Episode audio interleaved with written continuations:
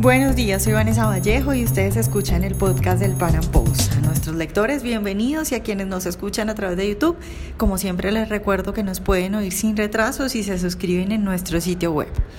Por cuenta de la crisis que vive Venezuela, que pues cada vez es increíblemente peor, las imágenes son terribles, la gente se muere en las calles buscando comida en la basura.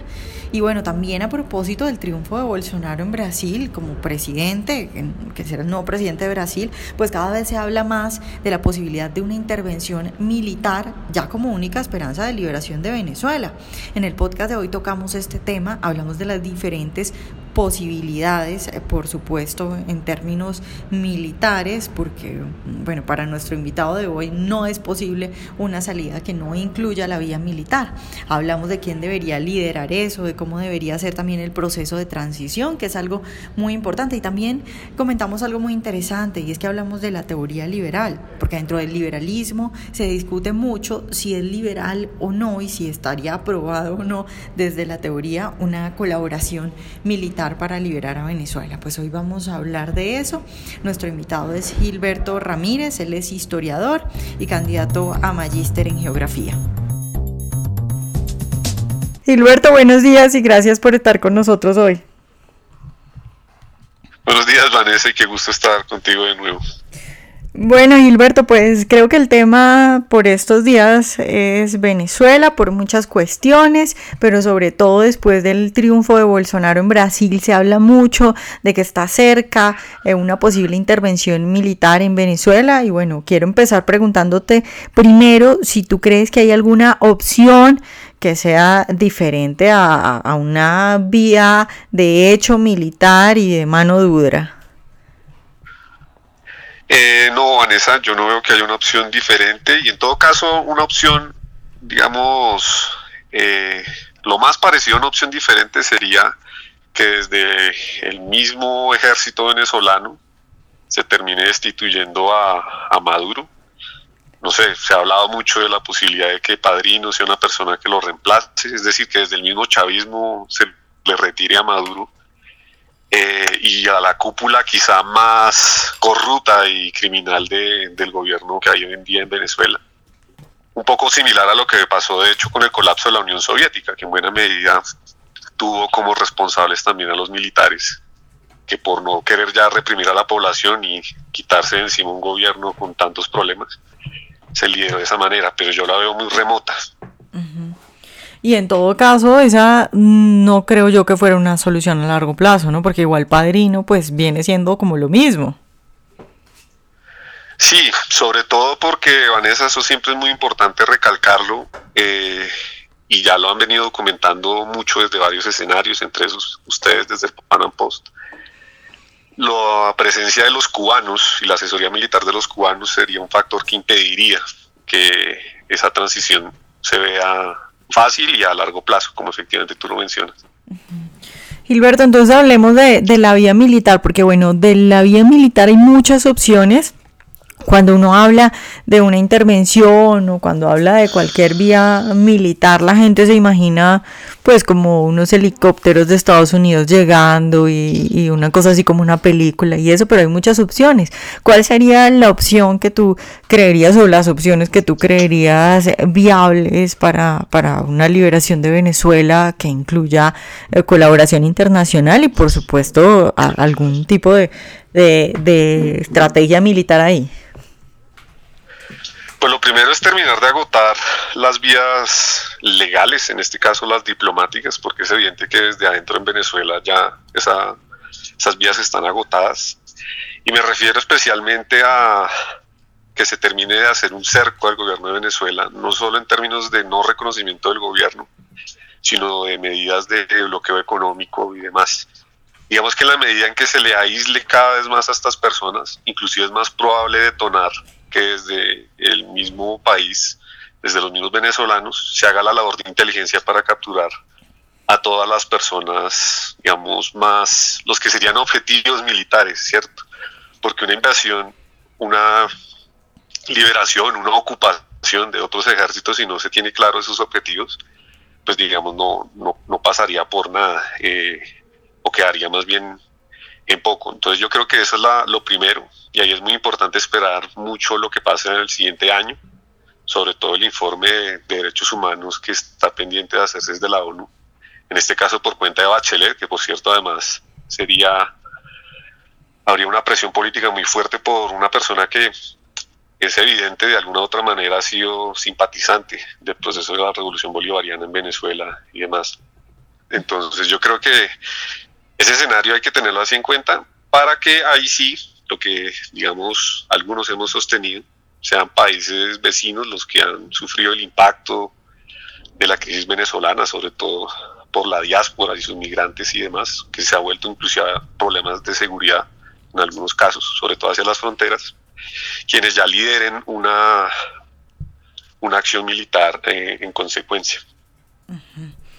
Hilberto, ¿y tú cómo ves el clima para eso? Porque si bien yo a Bolsonaro lo veo o creería yo que está muy dispuesto a eso y creo yo que diferentes informaciones que nos han llegado, eh, como por ejemplo la del Washington Post o el New York Times, no recuerdo, no, no recuerdo exactamente cuál fue el que dijo que, que eh, desde Estados Unidos se están reuniendo con militares venezolanos para planear una posible intervención. Eh, cuáles, cuáles serían esos países que podrían ayudar y cómo es todo el ambiente, porque a lo que iba es a que desde Colombia, Duque, lo veo yo muy reacio a eso, ¿cómo lo ves tú? No, en general todos han sido reacios, por lo menos en manifestar que es la principal voluntad política. Pues digamos, no descartan de entrada que, o no descartan del todo que eso sea una opción, pero tratan de que no, de no agitarla, de no abanderarla. Y en el caso de Duque, primero porque lleva muy poco tiempo en el gobierno y, digamos, también ha tenido otras prioridades, inclusive en términos de seguridad. Caso del ELN o grupos criminales como este caso famoso de Guacho, eh, que los han ocupado bastante y en el caso de Bolsonaro, pues eh, hay que esperar a que se posesione, ¿no? Entre otras porque no sabríamos quién sería el gabinete eh, responsable en términos de defensa y demás desde Brasil para esto porque por lo menos desde lo que es Estados Unidos, por una labor de coordinación propia de sus de sus tropas del bloque sur y demás, pues claramente lo de Venezuela ya lo han venido eh, tratando de alguna manera, pero sobre todo en términos humanitarios y de contención, es decir, que el problema no se exporte más allá de Venezuela. Yo lo que veo es que en general el clima todo apunta a, a que cada vez menos se descarte esta opción, así no tenga mucha popularidad en términos de opinión pública o no haya un grupo que visiblemente lo, lo esté liderando, pues por lo menos de peso político. Pero todo, digamos, apunta a que cada vez más el aislamiento que se le ha venido dando al gobierno venezolano y a Nicolás Maduro implica que el día de mañana, si se le declara objetivo militar, pues nadie va a quejarse de que, de que se le declare de esa manera. Gilberto, eh, uno de los problemas que apuntan muchos y que se apunta, por ejemplo, desde el libertarismo de que pueda tener una intervención extranjera, tiene que ver con que no se sabe, a, o sea, a quién se le entrega el poder. Y, quisiera hablarte de eso porque, bueno, en Venezuela, para mí hay, hay un grupo de muchachos que sí, que sí está, bueno, muchachos no, ellos ya son grandes, que sí está trabajando en eso, es esta gente de rumbo libertad, pero bueno, es más más allá de eso, lo que te quisiera preguntar es eh, cómo debiera ser ese proceso después, es decir, acá se llevan a las cabezas eh, del chavismo y hay que poner a alguien. Y cómo debe ser ese proceso de, mano dura y acabar, por ejemplo, con los colectivos que hay eh, en, Venezuela y después de haber, digamos, sacado a las cabezas, cómo debería ser ese proceso. No, ahí es muy importante y por eso la importancia de que sean países vecinos de la región, inclusive más que Estados Unidos, que es lo que muchos también se imaginan cuando uno habla de una liberación militar de Venezuela, que por supuesto, digamos, no se descartaría ese apoyo, es que se constituye un gobierno de ocupación, de transición, de una manera muy similar a lo que ocurrió, de hecho, después de la Segunda Guerra Mundial, especialmente en el caso alemán que se les entregó el poder a fuerzas locales y se llamó después a elecciones, por lo menos después de dos, tres años de que se depuró al país, en este caso, pues de juzgar a todos los responsables de los crímenes eh, de los nazis. y, generar los mínimos de normalidad como para que el país pueda recuperar el rumbo por su propia cuenta. En este caso, además, con un antecedente y es que eh, toda la población en el exilio venezolana, que incluye inclusive líderes políticos que uno podría eh, pensar llegasen a desempeñar algún tipo de, papel importante, pues estarían, eh, digamos que a disposición, porque es una diáspora pues enorme, estamos hablando ya de millones de venezolanos por fuera, que después de un tiempo de tres, cinco años, no sé, por dar una cifra, mientras esta gente también vuelve al país y demás, en el caso de que lo haga, eh, se puedan dar esas condiciones para esa transición, porque de momento los grupos opositores que existen, pues también han sido cómplices del gobierno de Maduro, y saber determinar ese tipo de responsabilidades, creo que se demoraría un buen tiempo como para saber quién es como quien dice, separar, separar el, trigo de la paja. Claro, porque además se, sí, además se necesita, a ver, mano dura, mira, acá conseguí una frase de Hayek la que dice, lo opuesto a la democracia es el autoritarismo, mientras que lo opuesto al liberalismo es el totalitarismo, mientras que puede haber una democracia totalitaria, puede haber un autoritarismo basado en principios liberales, que para mí es lo que tiene que haber en ese momento en Venezuela y habría que buscar quién haga eso. ¿Tú estás de acuerdo con eso que estoy diciendo? No, por supuesto, aunque yo no haría tanto énfasis en hablar de mano dura, porque también se puede dar, o sea, de hecho ahorita en Venezuela hay mano dura, sino que haya una coacción legítima, es decir, que no haya impunidad ante crímenes que ya se sabe se han cometido desde el mismísimo gobierno, o eh, dándole carta abierta a que criminales de todo tipo se hagan hoy en día las poblaciones y sometan al terror al que tiene sometida a, la población venezolana. Yo creo que ese es el énfasis que hay que siempre dar, porque entre liberales se discute mucho este tema de la fuerza cuando se considera que puede llegar a ser ilegítima, y claramente lo puede llegar a ser, pero no se descarta. Y de hecho, no solo Hayek, sino también Mises y otros personajes siempre consideraron el uso de la fuerza como legítimo, pero no precisamente eh, la primera opción, siempre la, la última ratio, como quien diría en términos de, política. Claro, sí, no, lo que pasa es que yo no veo otra. Pero, eh, eh, Gilberto, ah, tú escribiste una columna sobre lo que diría Mises de la intervención y ese es el otro tema polémico, porque yo identifico dos cosas. Primero, lo que se haría, que es lo que acabamos de hablar, después de sacar, digamos, a las cabezas y, y, qué método utilizar. Y lo otro sería desde el principio la intervención. Muchos dicen no, intervención no, pero, pero casualmente la mayoría de libertarios que yo conozco que están en Venezuela dicen claro que sí, si no estamos muriendo de hambre, desde la teoría que, que podría decirse, desde la teoría por supuesto liberal de una intervención en Venezuela. Es un poco lo que te reiteraba, lo que te decía antes, perdón, y es que el uso legítimo de la fuerza nunca fue eh, rechazado por los liberales. Eh, lo que pasa es que siempre le pusieron muchos condicionantes, precisamente porque eh, se puede llegar a desmanes con mucha facilidad. Está muy bien conocidas las críticas en ese sentido, tanto de Mises y otros personajes al imperialismo y al fascismo, que se consideraría como los dos grandes riesgos de, de, pasarse en el uso de la fuerza. Pero para ciertas ocasiones en las cuales lo que está en juego es la libertad, eh, el recurso a la fuerza, pues nunca, nunca lo rechazaron, inclusive porque el liberalismo nació a menos de título propio, así como el liberalismo, eh, también en rebelión a la tiranía, que eso siempre es muy importante recordarlo. ¿sí? La idea de que cuando hay un gobierno que es tirano es legítimo rebelarse ante él,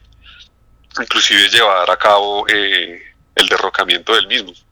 porque algunas veces simplemente se contemplaba como, como quien dicen coloquialmente armar rancho aparte, un gobierno aparte y demás, eh, pero también derrocar al tirano. Entonces eso es muy importante porque esa tradición de rebelión a la tiranía es liberal eh, y eso digamos, lo tienen muy claro pues estos venezolanos que tú mencionas, porque si piden ayuda militar extranjera es porque desde Venezuela ya es muy difícil, ¿sí? No es porque no quieran, sino porque efectivamente es muy difícil desde, desde adentro ya.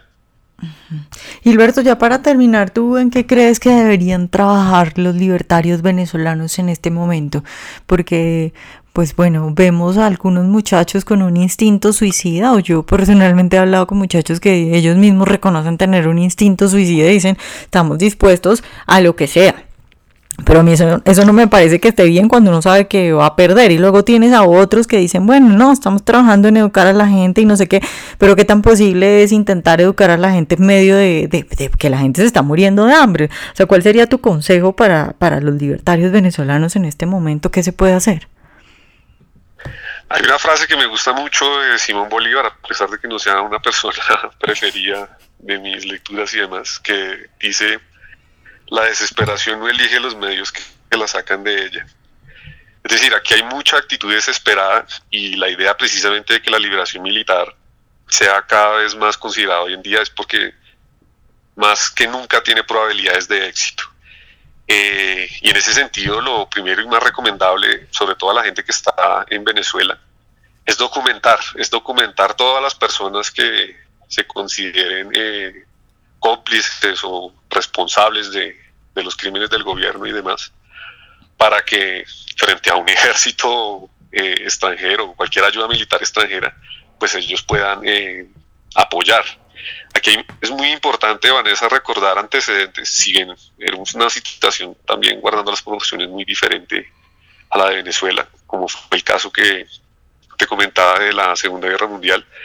de las naciones ocupadas por los nazis, Francia, Polonia, Holanda, entre otros, toda esa comunidad extranjera en el exilio, incluyendo sus gobiernos, organizaron tropas ¿sí? Eh, con los mismos nacionales para recuperar su país. Obviamente había un comando de fuerzas aliadas y demás, pero habían tropas francesas recuperando Francia, había tropas polacas, había todas estas cosas. Y bueno, sobre todo francesas, que es el caso más conocido para recuperar su país. Entonces aquí siempre es claro tener en cuenta la comunidad venezolana en el exterior, que en el caso de los que tengan dinero pueden ayudar con dinero, los que inclusive quieran ayudar ellos mismos como, como tropa, pues bienvenidos. Pero lo importante es cada vez elevar más esta idea como, como una opción a considerar. O sea, trabajar en, la, en el clima para que se dé la opción militar y tomársela en serio con todo lo que eso implica prepararlo, porque por supuesto no es una opción fácil, tiene muchos riesgos, pero pues digamos, ya hemos cedido bastante ante el mal, como decía Mises, en el caso venezolano, y no nos podemos dar el lujo de no combatirlo con mayor audacia. Bueno, Gilberto, pues gracias por hablarnos hoy de esto. Gracias a ti, Vanessa, y un saludo. Ojalá hayan disfrutado nuestra entrevista de hoy. Recuerden seguirnos en nuestro canal de YouTube y en nuestras redes sociales y nos vemos en un próximo Panam Podcast.